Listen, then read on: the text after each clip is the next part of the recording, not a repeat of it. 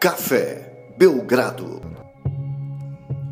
Amigo do Café Belgrado, mais um episódio do podcast Café Belgrado, mais um episódio sobre as finais da temporada 2019-2020 da NBA. O primeiro episódio depois do título do Los Angeles Lakers, 17 título da franquia.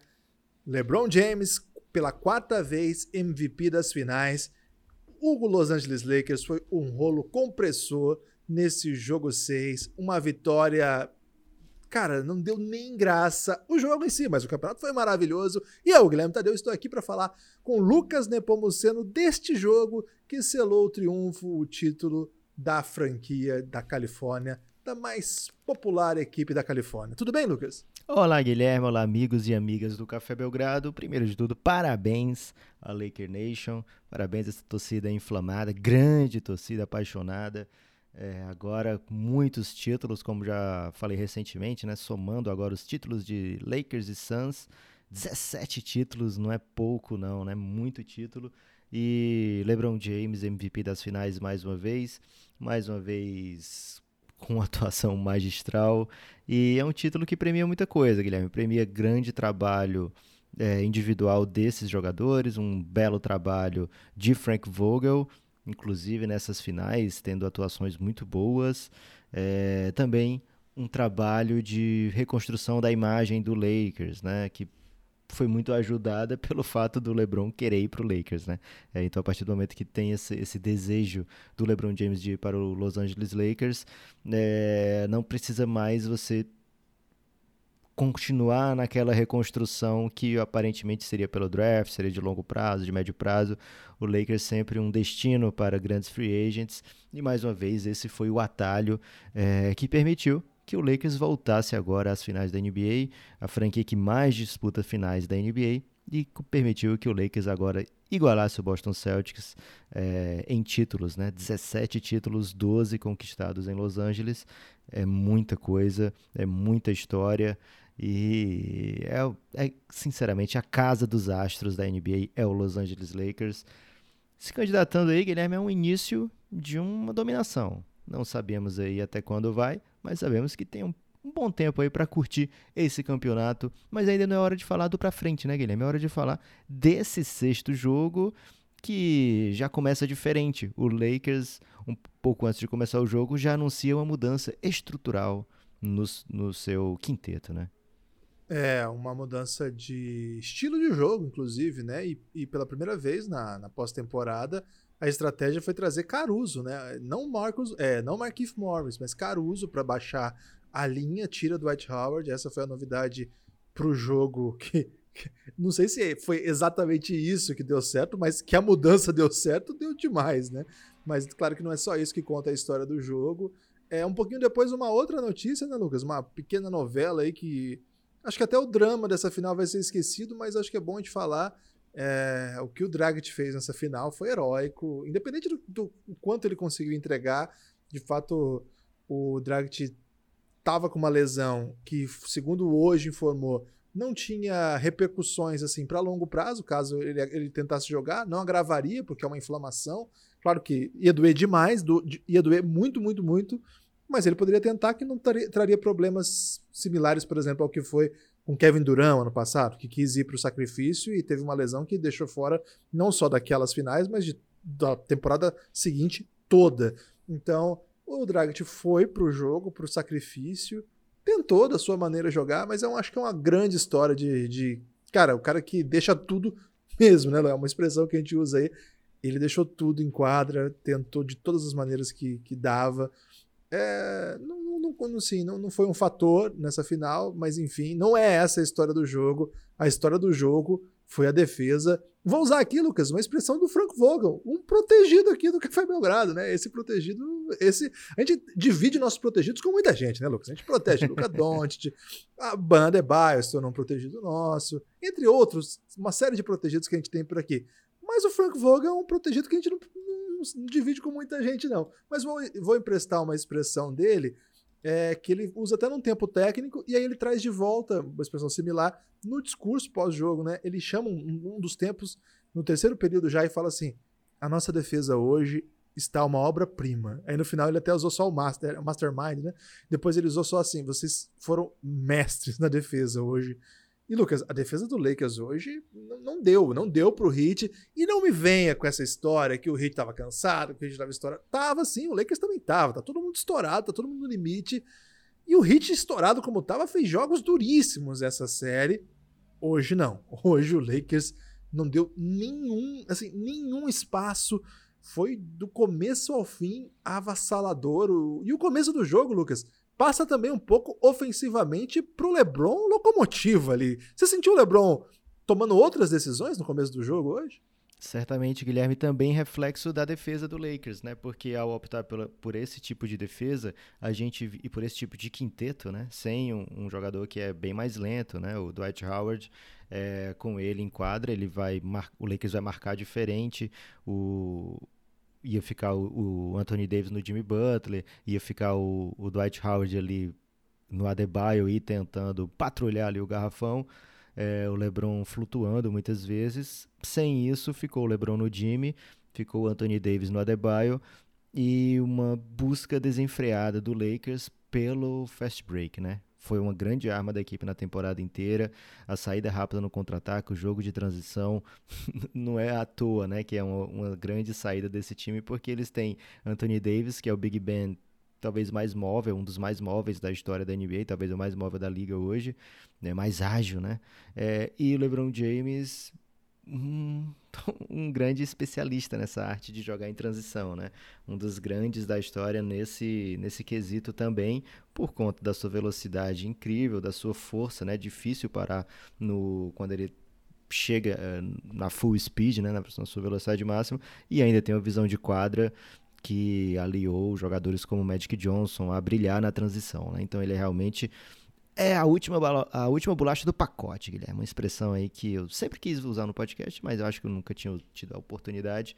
E agora eu dei uma forçada aí é, para colocar é, esse jogo do LeBron James é um, uma grande força, né? Faz parte demais do jogador que ele é, da do, do poderio dele e ele abusou, como você disse, de ir para cima da cesta do hit, né?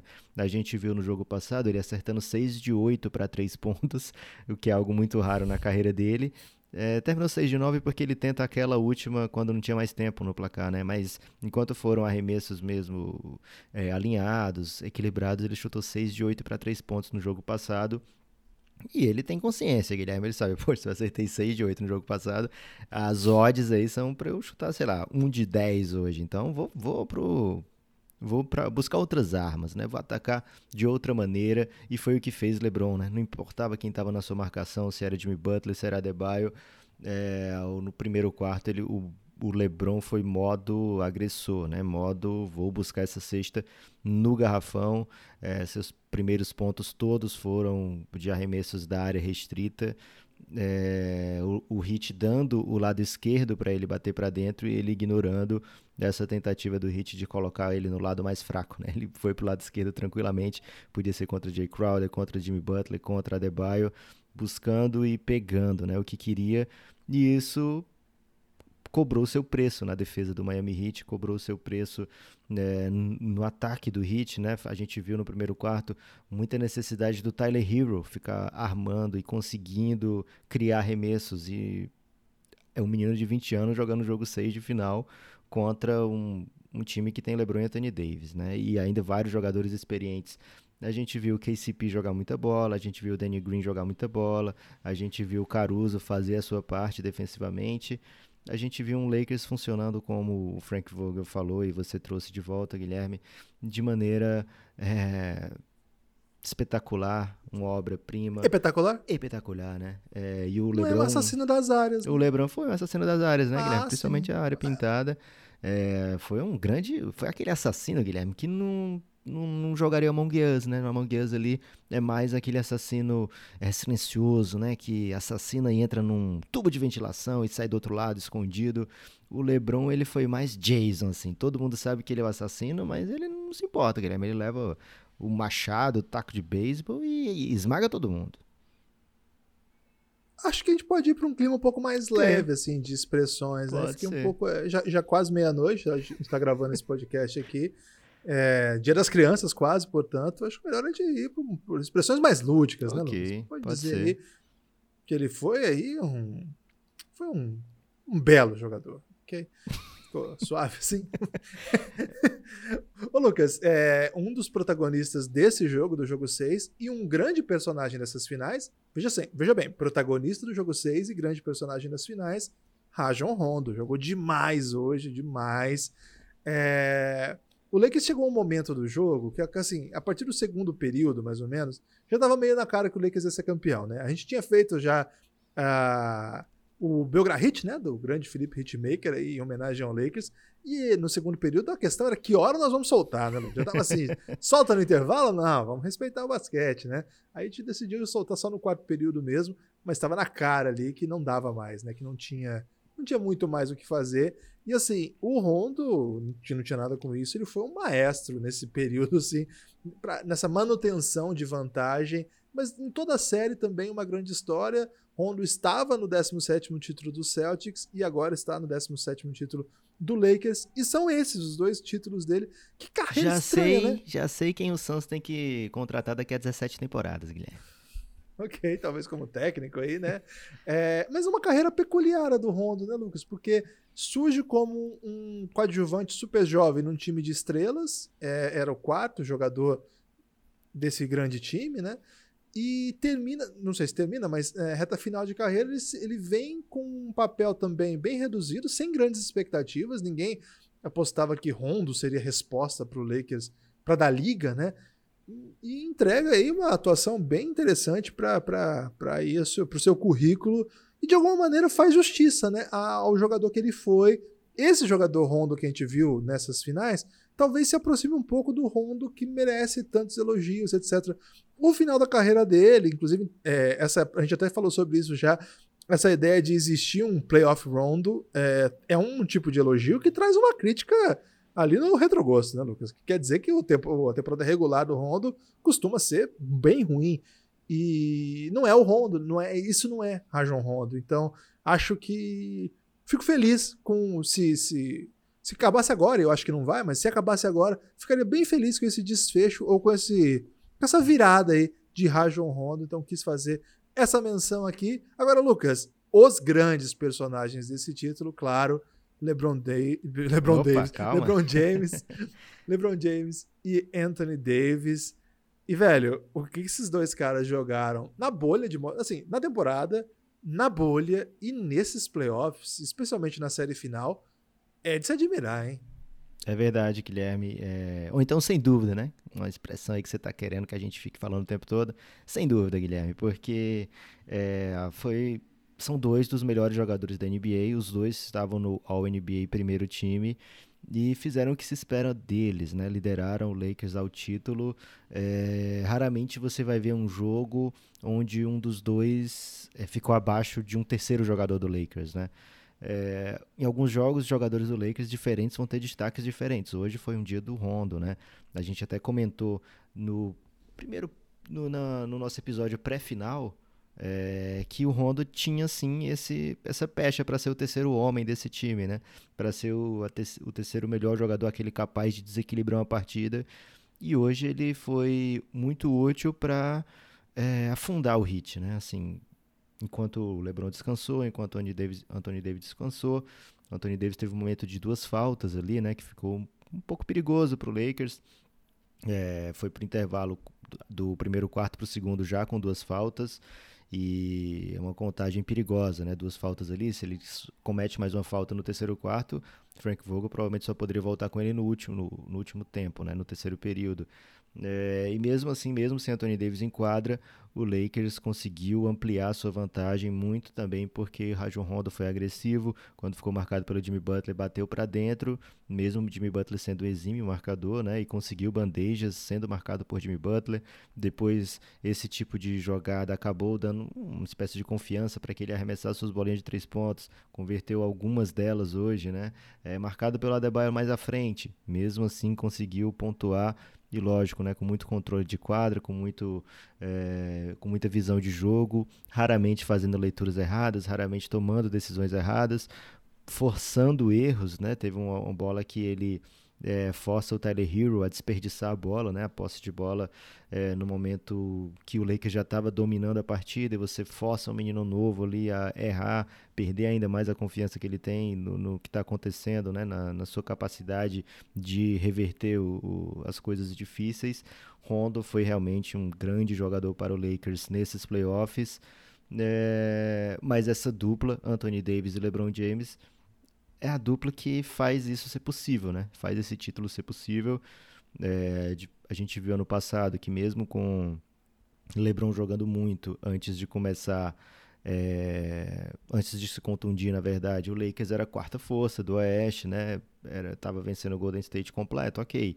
Mas não era um time que você olhasse e falasse esse time que vai ser campeão, né? A gente respeitava muito pelo que o LeBron era capaz de, de fazer, mas não era dos favoritos, né? E Anthony Davis, por outro lado, lá no Pelicans também era bem é, incapaz de fazer o Pelicans é, descolar dos seus rivais ali de oitavo lugar, nono lugar, décimo lugar, mesmo ele sendo esse talento todo. Ao juntar esses dois, a gente viu o LeBron James revigorado na defesa. A temporada defensiva do LeBron James era digna de All-NBA não vou dizer primeiro time, mas poderia facilmente ter sido segundo time defensivo. Nos playoffs, então, nem se fala, né? Se tivesse um, um all-defense team dos playoffs, LeBron estaria nele, porque defendeu demais na bolha, né? nos playoffs especificamente. E Anthony Davis, um dos principais defensores da temporada. Né? O Lakers sentia que ele deveria ter sido o defensor do ano. É, o Lakers sentia que o LeBron deveria ter sido o MVP, mas no fim a dupla sai com o, o grande título, né, Guilherme? Com o que importa de verdade, com a coroação necessária que é o título de campeão. É uma dupla que se juntou para isso, né, Guilherme? Para buscar esse tipo de coisa. E não é sempre que acontece já no primeiro ano, né? Não. O... Quando o LeBron vai para o Lakers, a nossa expectativa era meio confusa ainda. Eu, lembro que a gente fez um podcast, claro que você tem LeBron, a chance de ser um time competitivo sempre existe, mas claro, a gente que tem, tem acompanhado nos últimos anos da NBA já se acostumou que, na verdade, já há algum tempo, inclusive, que o Oeste é barra pesada. O Oeste, se você não tiver estrelas, se estiver jogando bem, não é só ter estrelas, você tem que ter estrela, ter um time que está jogando bem, ter um bom técnico, ter um bom trabalho. Senão não vai. Tanto que ano passado, com o LeBron, como o Lucas falou, não, não, não fazia uma campanha assim de elite. Fazia uma boa uma campanha ali de meio de, de, de, time de playoff. Mas não parecia um time que seria campeão. Claro que a chegada do Anthony, Anthony Davis muda tudo. É, acho que mais do que até a chegada do Anthony Davis, mas a, a própria ideia de que o Lakers sempre consegue ser, independente da organização, como esteja. Me lembro da música que a gente fez do, do Belgra Hit sobre o Zion, né? Que a gente até falou, LA é um circo, né? É, uma, é um dos versos da música, porque de fato, né? Tava naquele momento que o. O momento que Magic a torcida Johnson... brasileiro total, Guilherme. Diretoria Jim Carrey, foram pra frente do Staples Center, picharam o muro, pediram. Lebron já tava lá. Pediram cabeças, Lebron tava lá. É, e o Magic Johnson saiu, foi demitido e saiu de lá atirando. Vamos se lembrar. Primeiro, ele Se não demitiu, tem coragem né? de. É, não tem coragem de falar pra Dini que que estava pedindo demissão, vai, vai, Ah, eu tô sem coragem para falar para ela, vou falar direto para a imprensa. E na entrevista atira no Pelinka, que é o, o, GM que veio junto com ele, que junto com ele tramou aí é, todo esse, esse plano para construir, reconstruir a franquia, vamos dizer assim. Então, o Lakers ele, ele é construído meio na marra, meio porque o LeBron quis ir para lá e depois porque a Clutch Sports entrou na parada e colocou Anthony Davis aí lá também. Então, assim, claro que é um grande trabalho da franquia por ser a franquia e ter todos esses títulos históricos. E isso o Lakers não tem que pedir desculpa para ninguém, ser um time que o tempo todo consegue trair, atrair grandes talentos. Tem a cidade de Los Angeles à sua disposição. Enfim, é uma é uma sorte de, assim, é uma é um punhado de, de atributos, é um punhado de atributos que fizeram com que se tornasse um, um grande lugar para estrelas sempre. E dessa vez conseguiram, além de LeBron, um outro cara que certamente está entre os melhores da NBA na sua posição. É, falamos ao longo da, do ano aqui que é, acreditávamos que o, o, Anthony Davis era um tipo de companheiro que o LeBron não tinha tido ainda, que era um, um tipo de, de jogador mais interno, né, que pontuava mais próximo à cesta. E sempre fizemos a ressalva, né? Assim, claro que o Wade, o Kyrie tem, naquele momento, tinham pelo menos trajetórias mais impressionantes que a do, a do Anthony Davis, acho que o, o Wade ainda tem. É, e o Bosch também já foi um jogador pivô, mas ele, no momento do hit ele foi outro estilo. Então achava que esse que esse, essa dupla, né, LeBron e Anthony Davis, era algo que o LeBron, assim, o LeBron não tinha tido um companheiro tão dominante próximo à sexta ainda. Isso se mostrou nesses playoffs. Acho que nesses playoffs ficou muito claro, assim, ficou muito vivo como que o Lakers impunha-se, é, assim, conseguia se impor fisicamente, e não era por causa do Dwight Howard, que nem jogou, nem é por causa do Javel Magui, é por causa do Anthony Davis, né? E, e claro, a companhia de LeBron James. Então, assim, quando você consegue colocar esses dois jogadores do mesmo lado, você sabe que vai acontecer coisas boas. Mas, por exemplo, acho que a montagem de time, é, olhando agora que é campeão, parece um, um, um pouco mais, é, vamos dizer assim, a, a, gente, a gente tende a olhar com um pouco mais de intencionalidade do que de fato aconteceu. Porque assim, tem muita coisa muito estranha nesse time. Se você, come, você tem que começar a final com um cara que estava na G-League do time, até esses, assim, não faz tanto tempo, dois anos cara tava jogando, já contamos aqui a história que ele ficava feliz porque ganhava é, Uber para ir pro jogo. Uber e Alex lanche. Caruso. Uber e lanche. Ele tava feliz porque ele tava ganhando isso. E agora ele tá jogando, iniciando uma final de NBA. É, o Kuzma, que era uma grande aposta do time, achava-se que poderia contribuir muito. Não deu certo. Certamente sai dessa, assim, sai muito feliz porque foi campeão. E o Lebron tratou o Kuzma com muito carinho ali na comemoração. Hein? Queria trazer essa informação aqui. O Lebron estava muito sorridente pro Kuzma mas não, não foi um, um fator em nenhum momento. Danny Green, que foi contratado para ser assim, um, um, salário alto, experiente, para ser esse jogador que defende bem e mata as bolas quando estiver livre, não foi esse jogador. Inclusive, acho que ficou muito gritante isso no jogo é, no jogo 5, mas não é só por isso, não é por causa do jogo 5. Ele não conseguiu entregar. O próprio Rondo, assim, a história dos playoffs passa pano um pouco por uma temporada bem assim, que não é o ideal. E ele também não é o ideal, vamos dizer assim, para um time que tem lá suas dificuldades para arremessar, de espaçamento, etc. Cara, mas o Rondo começou a matar bola, o LeBron matou bola, e isso nem foi uma questão. Nem se falou sobre o fato do Lakers não matar bola. E outros personagens, né? O KCP, que, cara, a história final do KCP, ele, ela vai apagar o que foi falado do KCP por dois anos, né? Quando ele vai para lá por conta da Clutch Sports, enfim. E, cara, ele jogou demais, demais, demais. Foi muito útil. E dos dois lados da quadra, né? Mas ofensivamente, que fica mais notório, assim, foi muito influente. Então, eu tô dizendo tudo isso pra dizer assim, cara, na real, esse elenco, assim, tá longe de ser a, a panela, assim chamada panela. Tá, tem o Dwight Howard, que é um jogador que já foi All-Star vários anos, tá? Cara, mas é um jogador que ninguém queria. Ninguém queria mesmo. O pessoal tava trocando de graça. Rondo, ninguém tava buscando assim desesperadamente Rondo, não. O, o Igodala, que era um cara que todo mundo queria, tava no Miami Heat. O Marcus Morris, que as pessoas de fato brigaram por ele, foi pro Clippers. O Lakers, no, no saldão, Lucas, você vai se lembrar desse momento, no saldão dos free agents, ele queria o Darren Collison. O Lakers estava desesperado pelo Darren Collison. Era assim um grande assunto. A gente até estranhou, falou: caramba, Darren Collison é um assunto. E acabou que o Darren Collison decidiu que não ia voltar a jogar. Então, eu tô dizendo tudo isso para dizer assim: esse time não é a panela montada para ser campeão. Claro, ele foi montado para ser campeão por causa do Anthony Davis do, Le do LeBron James. Então eu acho que o que esses dois caras entregaram é uma coisa de se admirar demais, demais, porque a gente está cansado de, de, de, ver histórias de que não, não dão certo. Times montados para ser campeão com estrelas que não deu certo. Esse ano tem um deles. Se você quiser exagerar, tem até dois, porque assim, o, o Bucks não entrou para essa temporada para não ser campeão. Mas vamos focar no Clippers. Ele foi montado com o MVP das finais e o terceiro mais votado para MVP do ano passado e um elenco maravilhoso que já estava lá. Então, não era um título dado de vencida. O Lakers era um dos favoritos, sim, mas LeBron e Anthony Davis tiveram que entregar demais para conseguir que isso fosse um. Que, que isso se tornasse realidade. E, Lucas, da maneira que foi, né? Na bolha, séries assim. Em todas as séries a gente tinha que conversar aqui, né? Porque havia uma certa empolgação de que o Lakers seria eliminado. Lembra disso? É, até o caso do Avery Bradley não está na bolha também, um cara que foi contratado para ajudar esse time a defender, etc por exemplo, lá na série contra o, o, o Blazers, o grande fator para todo mundo era a ausência do Avery Bradley. Agora parece que não, que o Lakers só pegou uma mata. Lucas, fala um pouco dos playoffs do Lakers. O, o playoff do Lakers começa com o KCP chutando 0 de 9, Guilherme, e o Blazers vencendo é, o primeiro jogo e todo mundo falando, batendo nessa tecla, né? Ah, o coitado do Lakers, né? Fez melhor campanha e vai pegar agora o Blazers reformulado, o Blazers inteiro, porque teve tempo de, de se reorganizar, Nurkic jogando muito, é, mas muita, muita cautela, né? Porque apesar de todo esse, esse hate aí, desse, esse rant que o Guilherme meteu no elenco do Lakers, é, foi um elenco que entregou a melhor campanha do Oeste a temporada inteira, né?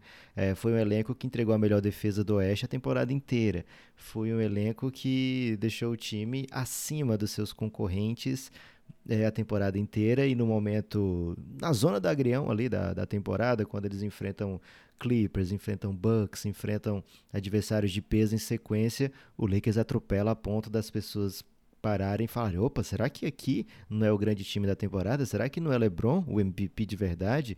É, e aí, logo depois vem All-Star Game, depois vem é, a, enfim, a pandemia paralisando a temporada da NBA e essa, essa conversa perde um pouco o sentido, perde quando se analisa friamente os números, é, você vê que o Bucks era o, o, grande time da temporada, que o Yannis era o grande defensor, que o Yannis era o MVP e acabou não sendo uma questão, né, a partir do momento que tem esse afastamento.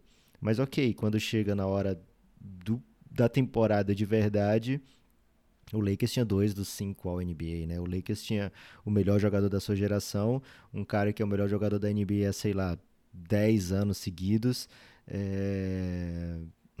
Enfim, é, tinha ótimos argumentos para se considerar um dos favoritos. Eles começam os playoffs contra um Blazers que jogou ok na bolha, é, teve o MVP da bolha, remontou em busca da classificação do Oeste, mas provavelmente não mostrou o suficiente para ser digno de assustar o Lakers, né? O, o Blazers é, jogou uma defesa não boa nessa, nessa bolha, né? E até depois... Peba. Peba. A palavra é peba. É, mas é porque eu não queria falar essa palavra hoje, Guilherme. Hoje é um dia de exaltar. Mas, porque... mas pro Blazers pode. Pro Blazers. Mas aí fica parecendo que o Lakers pegou uma mata, entendeu? É... Ah, não, então não. Uma o... defesa longe do ideal. Longe do ideal. Obrigado, Guilherme.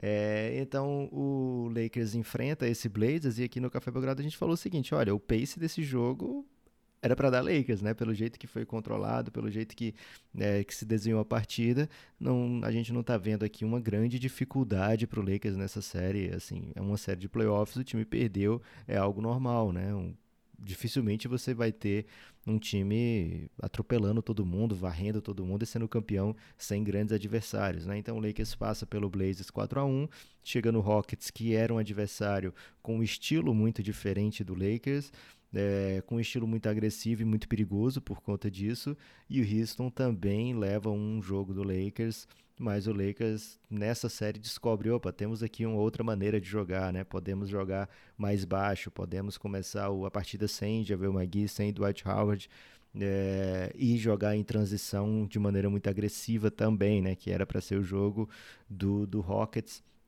E o Lakers sai dessa série, a gente comentou aqui no Café Belgrado, sai fortalecido, né? Sai melhor do que o que entrou é, por conta de ter descoberto ali, né?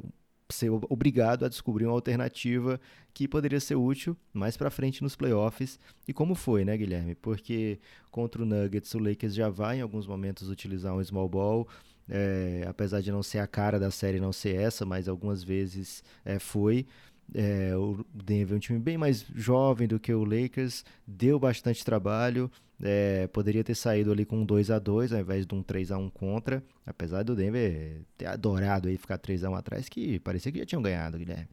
É, mas no, na última série, aí sim, na final da NBA, o teste derradeiro para essa equipe, né? Porque eles pegaram um hit que imaginavam ser capazes de vencer e jogaram para isso, né, Guilherme? Jogaram muito basquete, é, não, não estavam prontos para baixar a cabeça e dizer leva Lakers, né? Realmente vocês são mais fortes, a gente está contundido, a gente não tem, a gente pode voltar aqui ano que vem, não, né? O Hit estava lá em cada entrevista coletiva, em cada conversa interna, era a gente está aqui para ganhar, a gente está onde a gente queria estar não é porque a gente está 3 a 1 atrás nessa série que acabou. A gente acredita que é, a gente tem totais condições de reverter e vence o jogo 5. Coloca muita dúvida na cabeça de muitas pessoas é, de como é que, sei lá, até onde pode chegar esse hit? Será que o, o Lakers vai tomar essa dolorosa virada do 3 a 1 é, Mas não, né? O Lakers não perdeu duas partidas seguidas nesses playoffs. É, campanha de 16 vitórias, 5 derrotas, um domínio absoluto contra a elite da elite. Né? Grandes times vieram enfrentar o Lakers. O Clippers não apareceu para a gente ter aquele matchup que todo mundo desejava. A culpa não é do Lakers por isso, né? Você enfrenta os adversários que tem na sua frente. É mérito total do Denver Nuggets, que jogou mais bola do que o Clippers naquela série. É, virou partidas muito improváveis e sinceramente, Guilherme, se você não passou pelo Denver, não tem para não tem como você dizer, ah, esse time do Clippers venceria o não, Lakers, né? Isso aí fica, faz nenhum sentido. Fica para outro ano, fica para outra história. Quem sabe ano que vem a gente tem esse matchup. É, o fato é que o Lakers venceu, atropelou, é, passou o carro e sai dessa temporada com a história de cada uma dessas pessoas, Guilherme, que você citou antes, que não eram é, grandes nomes, enfim, não, não eram tão cobiçados, cada um deles sai fortalecido, né? Dwight Howard, por mais inútil que ele tenha sido nessa série, é, e não estou usando aqui inútil no sentido de, ah, como ele é ruim, né? Como ele não deveria estar num time de NBA. Não, é outro, outra coisa, né? Por, por mais que o matchup não seja favorável, que não dê para colocar ele em quadra muito tempo. O Javel Magui não jogou nessa temporada, né? Mas ele ajuda o Lakers a chegar lá, né? É, como a gente falou em alguns outros podcasts, essa defesa do Lakers é muito maior do que a soma das peças defensivas e isso se dá com muito esforço, com comprar ideia, com fazer o que é estabelecido e entregar, velho. O Caio Kuzma não é um bom defensor, mas dá para ver que ele entrega, né? Ele tenta, ele não vai errar porque ele não tá querendo defender, né? Ele não vai, ele vai errar porque ele não aprendeu defesa até hoje, Guilherme. Ainda não é um grande defensor, pode melhorar, pode corrigir algumas coisas. Segundo o Jeff Van Gundy nas transmissões, ele estava melhor, né? Tava acertando mais coisas do que antes, mas ainda não é esse grande defensor. Eu discordo um pouco da leitura total de que ah, essas peças do Lakers é, não são, sei lá, não fazem tanto sentido. Eu sei que não foi bem isso que você quis dizer, e sim que LeBron e Anthony Davis são o grande motivo, né? Que são no, a grande razão desse Lakers estar forte, mas foi encontrado uma maneira muito, muito boa para fazer essas peças encaixarem ao redor deles.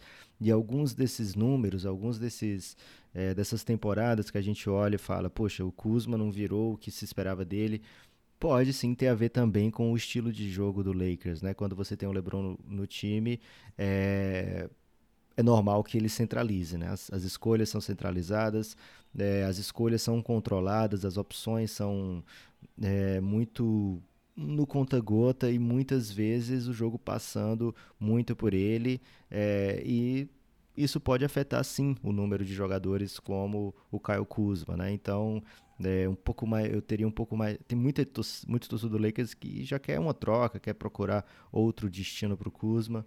Teria um pouco mais de calma, Guilherme. Ele não é aquele jogador de, sei lá, 20 pontos por jogo imediato, que muita gente imaginou. Ah, agora o Big Three vai ter LeBron, Anthony Davis e Kuzma. É como se os três tivessem alguma coisa perto, né, um do outro ali.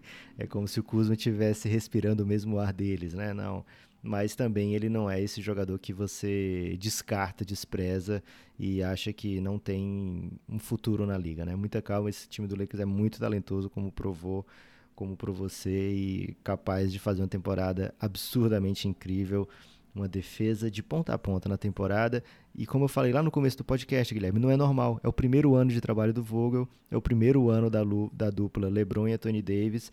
A gente viu isso, por exemplo, no Clippers agora, né? Se formaram e chegou o playoff e não, não deu a liga né, que se esperava, mesmo com o atual MVP de finais, aquele quebrador de correntes, o cara que você confia para, sei lá, destronar LeBron James, quando você quer um matchup contra né, os grandes, você pensa no Kawhi, né? Então, deu para perceber que leva muita coisa, né? Muito é muito mais do que simplesmente ter as peças e o Lakers foi além, Guilherme, conquistou de maneira brilhante. É, o, não, o meu ponto não é, não é nem assim. O que, o que, esse time entregou, acho que já tá pronto. Já, já, tá, já é a obra. Não tem argumento contra uma obra dessa. Evidentemente não ganha só porque LeBron e Anthony Davis jogam muito, mas porque de fato o time compra né, a ideia. O Frank Vogel, para mim, trabalho incrível. Agora, o meu ponto é: olhando agora, vai parecer que esse time foi montado de maneira brilhante para que isso acontecesse. Claro que não. Cada, que é um, uma desse, pane... cada um desses moves aí foi contestado, né? Inclusive, quando, Foi. assim que o Kawhi assina com o Clippers, é, o Danny Green imediatamente assina com o Lakers e, poxa vida, 12 milhões para Danny Green, para que isso, né? É, mas era o dinheiro que o Lakers tinha e era o dinheiro que era o, o free agent que tinha, né? Você esperou até o último minuto para ter o Kawhi, não teve. Vem o Danny Green, vem o, o que dá para trazer. É, E deu certo, né, Guilherme? É, assim, a, a minha leitura é, evidentemente, essa não é uma panela, não é. Os principais, as principais armas que os Lakers queria, ele não conseguiu.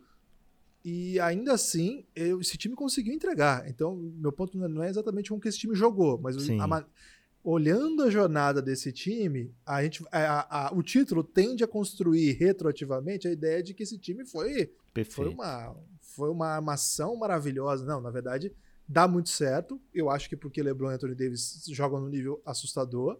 E acho que Frank Vogel é, é a peça, é um currículo. Assim, o, o Frank Vogel precisava de um trabalho desse para reafirmar todo aquele potencial que ele mostrou quando ele apareceu no Pacers e que a jornada é, no Orlando Magic enganou muita gente. Assim, a jornada dele no Orlando Magic enganou tanta gente que ele tem. Hoje o time. Hoje ele tem crítico. Hoje. Depois de jogar o que ele jogou. Guilherme, ele foi crítico dele mesmo pela passagem do Magic, né? Assim, ele falou que jogou um basquete atrasado no Magic, não jogou pro. não, não vislumbrou pra onde a NBA estava indo. Então. é, não dá pra gente criticar. Se ele mesmo tá se criticando. Não dá pra criticar quem te Não, critica, senão a gente vai criticar ele, Guilherme. É, seria um Não, grande não é isso. elástico Não, aí. não Agora, é isso, o que ele demorou O- pra se É o hater por causa disso. Entendeu? Ok. Ele demora muito para pra ser recolocado, né? Então, assim, é, até o fato dele ir pro, pro Lakers pegou todo mundo de surpresa, né? E parece que foi o Phil Jackson que, que conversou com a Jenny Buzz e falou: não, traz esse cara pra entrevista que ele vai te convencer. E, enfim, Guilherme, é aquela história do no começo é assim e. Como é esse meme, Guilherme? É, começou assim, aí, barra, deu tudo certo. Então, começou assim, aí você pode botar tweets aí de torcedores do Lakers reclamando por Frank Vogel e deu tudo certo, ele loucaço na entrevista pós-jogo hoje.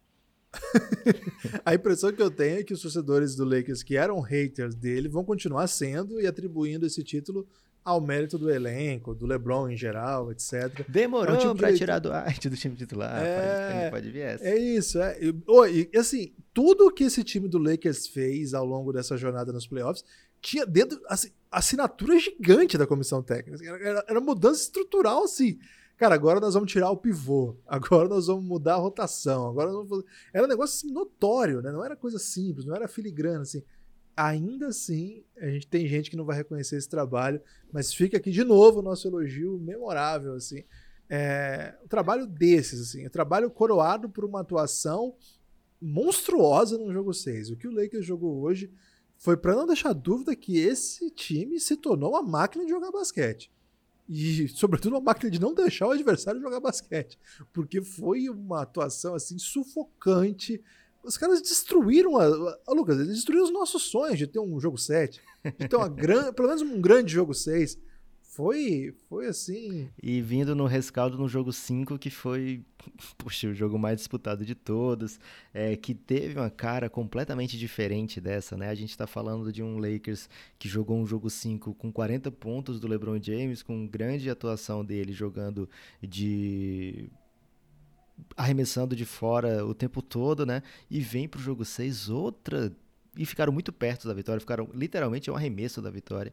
E mesmo assim muda completamente a maneira de jogar pro jogo 6, né? Um ajuste completo, né? Assim, um, um, um- uma outra coisa, né? Uma outra apresentação, um outro tipo de jogo né? que o Hit simplesmente não teve resposta. Agora, Guilherme, falando um pouco da bolha em si, já que agora arrematamos essa questão e espero que jamais tenhamos que passar por outra bolha dessa, né? É, O que é um até errado pra gente, né? Que a gente deveria ter adorado a bolha, porque, na verdade, a gente adorou ter a bolha, né? E foi muito diferente pro Café Belgrado a gente poder participar por dentro, de até certa maneira. Mas certamente os jogadores não querem que passe por isso, a NBA espera nunca mais passar por isso, a gente, enquanto sociedade, espera que não tenha esse problema de novo. Mas, é, arrematando essa última aparição da bolha, que, que você achou ali daquela comemoração pós-jogo? Duas coisas me chamaram a atenção, né? É, durante o jogo, não senti falta nenhuma da torcida, mas eu acho que naquele momento ali eles exageraram no papel picado, porque não tinha torcida para fazer barulho. é, essa coisa me chamou muita atenção. O momento ali do pódio ficou um pouco. É, acho que foi a hora que você para e pensa, poxa, faltou uma torcida aqui. E outra coisa que eu achei muito errado, né? Normalmente o dono recebe o prêmio e eu sempre fui contra, né? O, o dono recebeu o título. Mas depois de hoje, talvez eu seja a favor, porque o primeiro que pegou a taça foi o J.R. Smith, Guilherme. Foi muito confuso esse momento, cara. A Ginny Buzz falou: vamos lá, pega o troféu. O J.R. Smith já tava lá, velho. Não, não, teve, não teve aquele, aquela educação de esperar, sei lá, o Anthony Davis e buscar, né? Porque o LeBron não ia pegar porque ele sabia que ele ia ser o MVP, né? Então você não vai atrás do correndo para pegar a taça. Mas poderia ser ali o Anthony Davis, Guilherme, ou mesmo o Danny Green, né, que tinha perdido aquela bola, sofrido ameaça de morte. O J.R. Smith não quis nem saber, velho. Ainda bem que ele tava de camisa naquela hora, Guilherme. Porque... Cara, eu vou defender o J.R. Smith, Lucas, porque que na real ele ficou muito confuso com essa atribuição que sobrou para ele, porque ele era o cara mais próximo, mas ele tava tão, quem vou ver a imagem novamente, fica todo mundo do Lakers de um lado e só o J.R. Smith do lado direito do troféu. E aí o, o acho que por conta do espaçamento, né, ali, Guilherme espaçamento. De repente ele tava achando que tinha segundos no relógio ainda, porque da última vez que ele não achou isso, ele ficou muito confuso, né? Ele, então, ele tá sempre meio... pronto agora, Guilherme. Tá sempre pronto. Aí o que aconteceu? Acho que pro protocolo eles deixaram lá na cabine e o Adam Silver falou pra Dini pegar. Só que eu acho que a Dini ficou muito confusa, né? Ela não, não sacou que ela tinha que pegar. Eu acho que ela sacou, velho. Ela falou, vão lá e peguem. Ela não quer ser aquela dona que ela deu ali um empoderamento aos jogadores. Ah, é. eu, não tinha, eu não peguei essa, essa parada. Então, legal, foi legal da parte dela, mas faltou organizar então. O que, que aconteceu? Ela tinha que Aí... empoderar, mas um empoderamento direcionado, Guilherme. Você não sai empoderando todo mundo. Aí o que aconteceu? O, a hora que ficou ali, o JF ficou muito confuso. Você olha ele olha assim, é pra pegar mesmo? Tipo eu, né? Ele ficou meio. Aí o que, que ele faz, cara? Assim que ele pega, ele, ele foi ele muito rápido. tem a noção. Ele falou assim, cara, eu isso aqui tá errado. E ele entrega, ele entrega pro tá Rondo. ele entrega pro Rondo na hora. Aí o Rondo, como se fosse um capitão, né? Como se fosse assim, né? O capitão da, de levantar o troféu, ele pega e levanta. Lógico. ele ficou muito confuso. Ele ficou né? assim, cara. Eu tenho que tomar, esse, eu tenho que tomar né? esse troféu do Jerry Smith, velho. Senão ele vai levantar isso aqui. Aí ele ficou com medo de dar assistência pro Dwight. Seria pior ainda. Não, ele tem nome pra isso, Lucas. O Rondo tem nome pra levantar esse troféu. Aí, aí, aí, deu, uma, é, deu uma normalizada no movimento, né? é, mas concordo com você. Achei a cerimônia estranha. Estranha, acho que é a palavra. Acho que também pelo fato de, estar, de eles estarem na bolha, muito menos agregados, né? Tinha os filhos do. Acho que filho, os filhos até do Rondo, né? Que estavam ali com ele na primeira fileira ali. Tinha filhos. Não tinha. Então, eu acho que, como geralmente quando tem né, um ginásio normal, né, em outra situação, todo mundo entra ali, né? Entra os papagaios de pirata, os primos do tio do, do vizinho, vira um verdadeiro caos ali. E aí tem a galera fazendo muito barulho na hora, falando coisas engraçadas e tal. Então, a torcida de NBA, a gente já falou aqui algumas vezes, não é grande coisa mesmo, não. Assim, claro que tem momentos bem legais, quando a bola cai e tal, isso é legal de ver. Mas, assim, do ponto de vista de empurrar, né, eu, tô, eu tô acompanhando muito a Euroliga.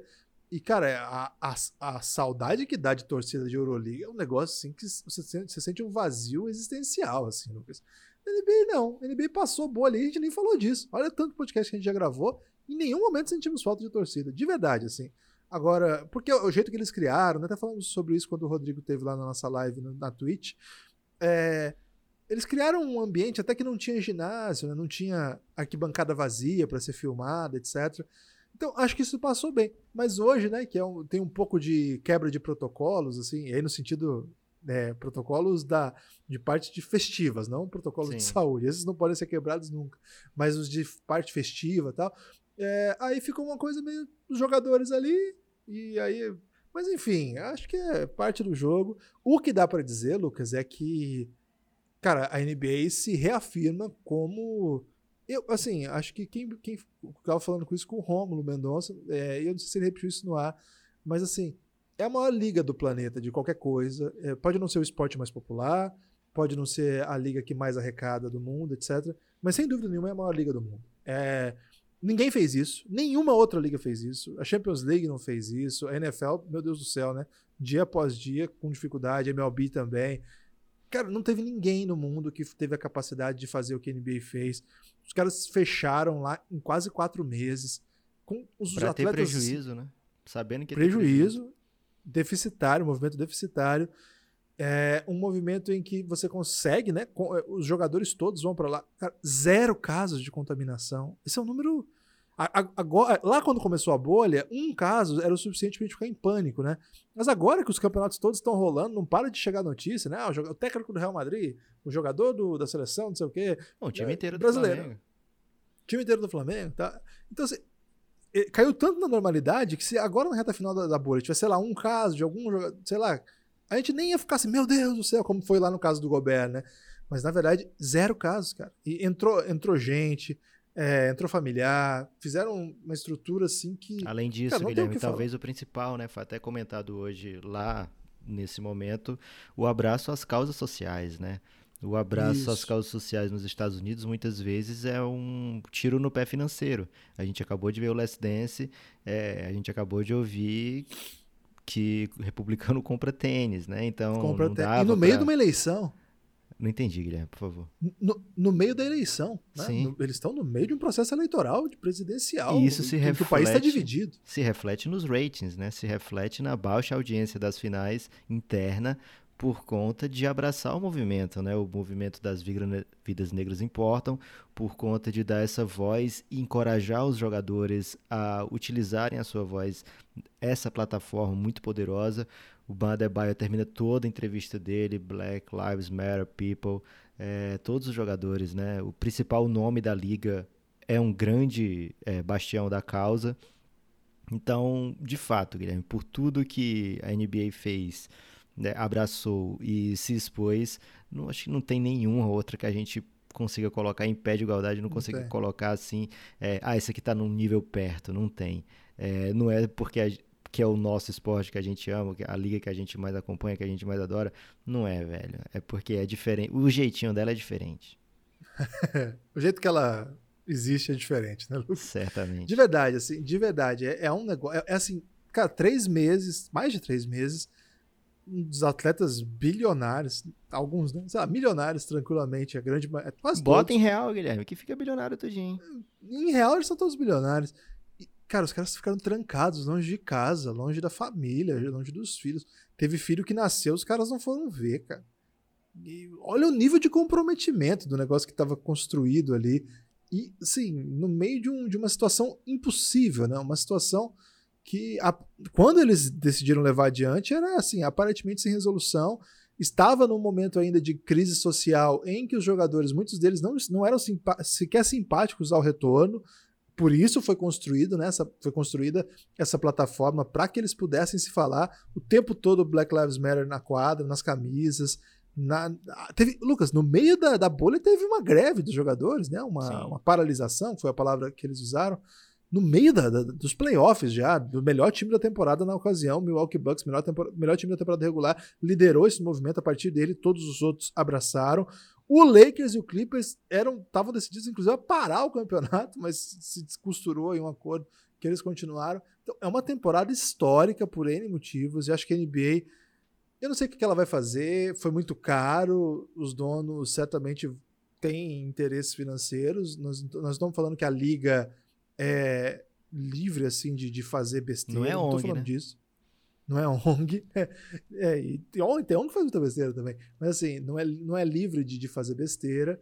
Mas, cara, inegavelmente a NBA sai desse movimento, sai desse, desse momento mesmo, único da sociedade, no meio de uma pandemia, no meio de, uma, de um caos social nos Estados Unidos. E, cara, o retrato é: trancaram os principais atletas da modalidade por quatro, quase quatro meses e nenhum deles foi contaminado, ninguém desse ecossistema foi contaminado, e ainda assim eles não se isolaram dos Estados Unidos, da sociedade americana, do racismo estrutural que está presente nos Estados Unidos, enquanto eles estavam lá ilhados para jogar basquete. Eles foram ativos, ativos a tal ponto que, dado momento, quando acontece é, a paralisação, o Milwaukee Bucks negocia com o procurador do estado de Wisconsin para saber quais eram os próximos passos, o que, que, eles iam fazer com os policiais que tinham praticado mais um ato de agressão, mais um ato de violência.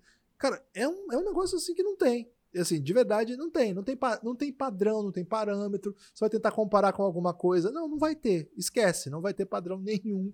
É uma coisa absolutamente única. E que privilégio nosso, né, Lucas, de ter participado um pouco mais de perto ainda por conta dessa estrutura que eles criaram para a gente participar das conferências de Zoom. É, pelo conta do fuso horário, a gente conseguiu ver muitos dos jogos, né? A gente estava também em isolamento, então estávamos em casa, conseguimos ver vários jogos, começaram duas da tarde, várias rodadas começaram duas da tarde e acabavam duas da manhã, né? Duas da manhã não, porque é meia-noite e quarenta, meia-noite cinquenta, a gente gravando também aqui. Então, cara, foi uma jornada muito especial pra gente também, esses playoffs aqui. É, muito cansativas também, devo confessar para você que tô só o pó da gaita aí, no que foram esses meses, últimos três meses aí, gravando quase todo dia. Se o Jimmy Butler tá cansado, Guilherme, imagina a gente. Imagina a gente que não tem aquele shape, né, Lucas? Mas, cara, eu, eu, eu, eu, é, o final desses playoffs para mim, é, e o jogo de hoje, o LeBron MVP das finais, né? Baita história.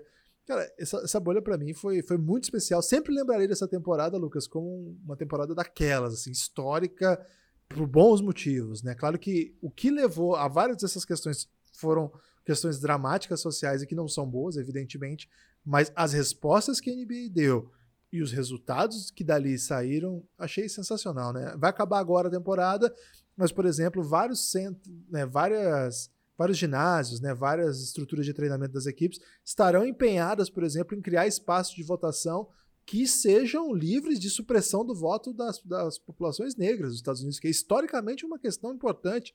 É, os jogadores certamente continuarão empenhados nisso, não acaba aqui. Então, velho, essa temporada foi incrível, dentro fora de quadra, e o retrato final é uma liga que sai assim. É, não sei se era possível, Lucas, mas eu acho que a gente sai dessa temporada ainda mais apaixonado pela NBA.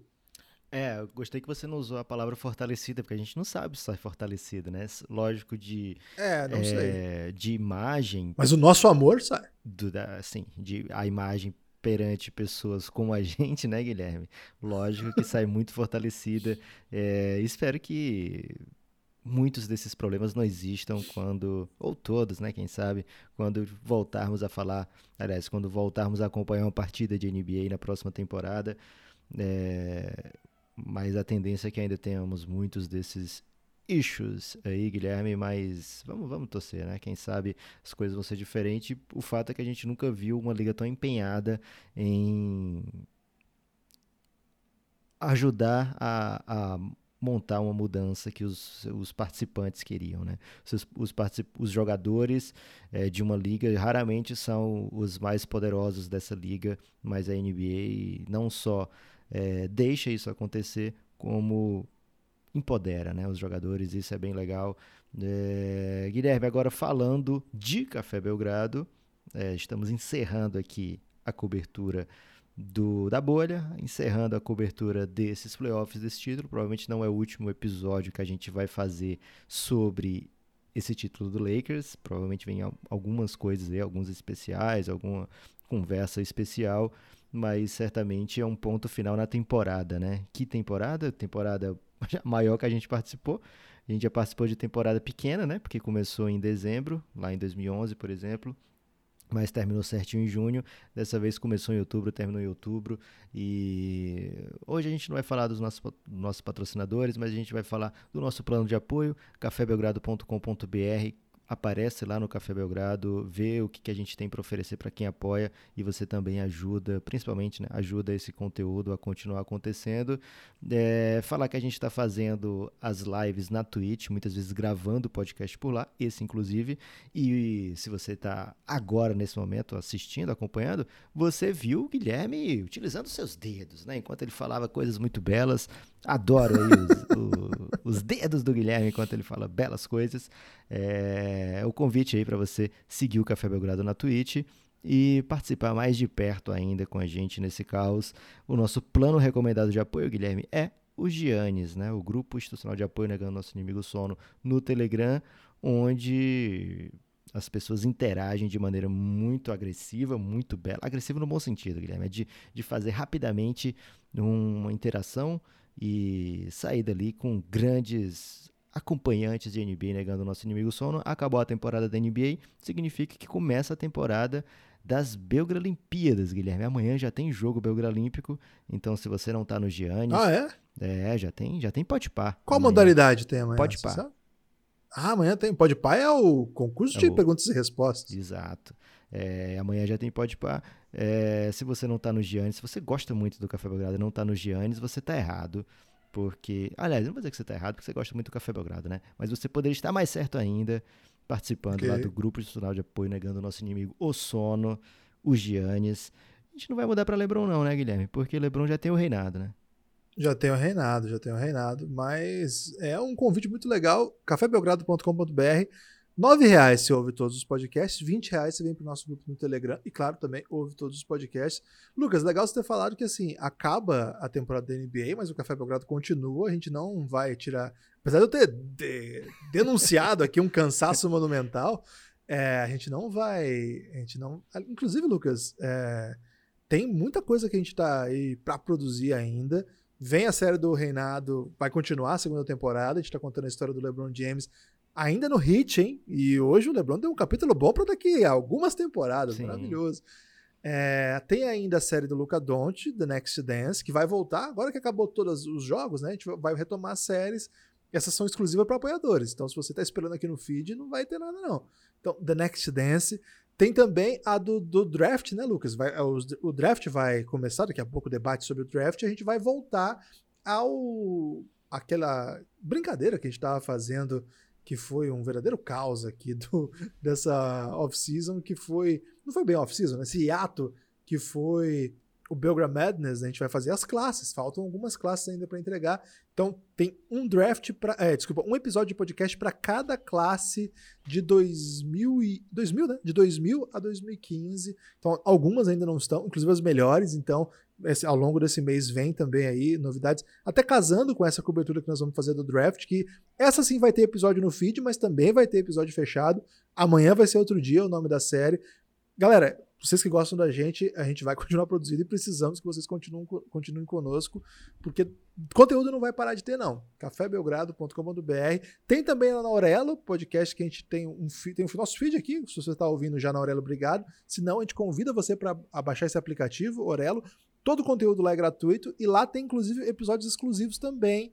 É, o último episódio que tem lá ainda tá vivo, porque foi um episódio que a gente fez faz mais ou menos seis dias sobre os técnicos da NBA, as cadeiras vagas de técnicos da NBA, e nenhuma contratação foi feita. Ao contrário do futebol, que teve contratações já feitas e que me deixaram muito tristes, no basquete não. No basquete ninguém foi contratado ainda, então esse episódio está vivíssimo. A gente está falando sobre os cinco times da NBA que não tem técnico e dos principais candidatos. Então, Orelo, o aplicativo é gratuito, é só baixar e procurar lá no nosso podcast. É o Café Belgrado Specials, esse feed. E ele vai continuar sendo alimentado também com episódios exclusivos. Cara, falei algumas, Lucas, e é muito louco. Tem muitas outras coisas que eu nem falei que a gente vai fazer nos próximos meses. Quer dizer que eu vou continuar com essa cara de cansado, ainda que meu filho tá chegando aí. e ainda tem isso. Então, o cansaço vai imperar aqui, Lucas. É, Guilherme, você não me pediu ainda, mas eu já vou dar meu destaque final, posso? Pode. Ah, posso só antes mandar um Ok. abraço pro, pra Serpa, pra KTO, pra todo mundo que esteve com a gente nessa jornada. Esse ano foi demais. E esse não é meu destaque final, não, mas eu tô falando isso porque senão eu vou falar isso de destaque final. Aí você vai falar, ah, você tem dois destaques finais? Não, então eu tô deixando isso por enquanto. Ok. Pode falar agora. É, tem destaque final? Tem um destaque final, Guilherme. O meu destaque final é o seguinte: convidar você que assistiu essa série, que acompanhou esses playoffs e que ouviu os podcasts do Café Belgrado, a não deixar esse time do Heat ser subvalorizado porque perdeu hoje, sei lá, de 30 pontos, né? Lógico que o jogo termina com uma vantagem de 13 pontos pro Lakers, é, mas o jogo foi de 30, né? O jogo foi de. Foi uma, dif- uma diferença desse tamanho mesmo hoje. É, não deixe esse time do Miami Heat ser subvalorizado não deixe a atuação do Jimmy Butler hoje ser considerada o normal dele, é, não deixe. Você tem essa missão de defender essa temporada, esse playoff incrível do Miami Heat. É lógico que a gente olha hoje o Heat como o grande time do leste, como um time que tem Jimmy Butler, um dos melhores da NBA, e vários jogadores que tendem a melhorar nos próximos anos, Bam Adebayo, Tyler Hero, Duncan Robinson, são jogadores com o viés de alta, digamos assim, é, mas é possível que esse time seja um Seattle Supersonics da era Jordan, né, que caiu no caiu na final e não voltou. É possível que seja um Phoenix Suns, que caiu na final e não voltou. É, primeiro porque uma lesão pode mudar tudo, né? Segundo, porque são adversários incríveis que eles derrotaram, né?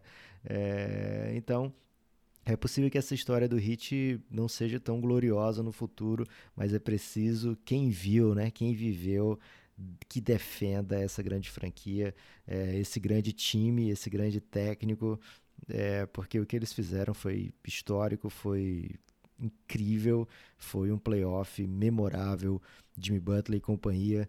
É, cara, a gente até tinha falado do hit antes de começar a gravação, lá na live, mas ainda no podcast acho que a gente tinha deixado para depois, eu, pelo menos eu guardei para falar no destaque final. Kit Maço, Ban Adebayo sai desses playoffs como, sei lá, um top 3 no meu coração, entre jogadores não do Phoenix Suns, né? É... Incrível franquia, espero é, que a gente ainda comente muito no Café Belgrado das vitórias desse Miami Heat, Guilherme. O meu destaque final é mandar um abraço para os nossos amigos técnicos, né? Especialmente, Lucas, para o Fernandinho, que ouviu o nosso último podcast. Eu me comprometi com ele a mandar esse abraço. Fernandinho, você nos ensina demais, você é um, um grande técnico e a gente está do seu lado. Valeu você sabe mesmo. que você está gastando esse abraço, né, Guilherme? Que se ele ouvir um podcast o último, ele só vai ouvir agora o próximo em 2021. Mas eu, pelo menos, eu vou poder jogar na cara dele esse elogio, Lucas. Porque a gente, a gente manda uma, uma palavra doce, um elogio, para jogar na cara das pessoas. É né? Não é por, por motivo de, de carinho. Então, um grande abraço pro Fernandinho. E, Lucas, o meu destaque final é uma estatística exótica, vamos dizer assim, que aconteceu hoje no mundo do esporte. Lewis Hamilton é, empatou o número de vitórias de Michael Schumacher. Hum, Rafael Nadal ganhou seu 13º Roland Garros. Cara, ninguém nunca ganhou 13º nada do mesmo campeonato na história da ATP. E ele ganhou 13 de Roland Garros e com isso chegou ao seu 20º Grand Slam, empatando com Federer, que era até então o maior vencedor de todos os tempos, e Los Angeles Lakers com o título, empata também com o maior da história, com o Celtics com o seu 17º título da franquia, não é o 17º de Los Angeles, né, mas da, dos Lakers. Então, Lucas, hoje foi um dia histórico para esportes grandes, né? Esporte tênis, automobilismo, um esporte que eu admiro muito aí, o tênis também, e, claro, o nosso esporte favorito. Eu admiro todos os esportes, né? E o nosso esporte favorito, o basquete, que tinha que coroar, né, Lucas? Um dia bonito do esporte como esse tinha que terminar com o basquete roubando a cena de novo, com o LeBron com seu quarto MVP das finais. Lucas, feliz em acabar aí a cobertura de mais uma temporada. Essa é a terceira nossa temporada do Café Belgrado? 17, 18, 18, 19, 19, 20. É. Cara, e já começa a quarta daqui a pouquinho, no próximo podcast. Já começou, Guilherme. Já tem a série amanhã, vai ser outro dia, já é falando é do draft pra frente. Então, já estamos na quarta temporada do Café Belgrado. Muito obrigado se você está conosco, chegou agora ou esteve conosco ao longo dessa jornada. Estamos. A gente ainda nem começou. Forte abraço. É a música do Raul Seixas. A gente ainda nem começou.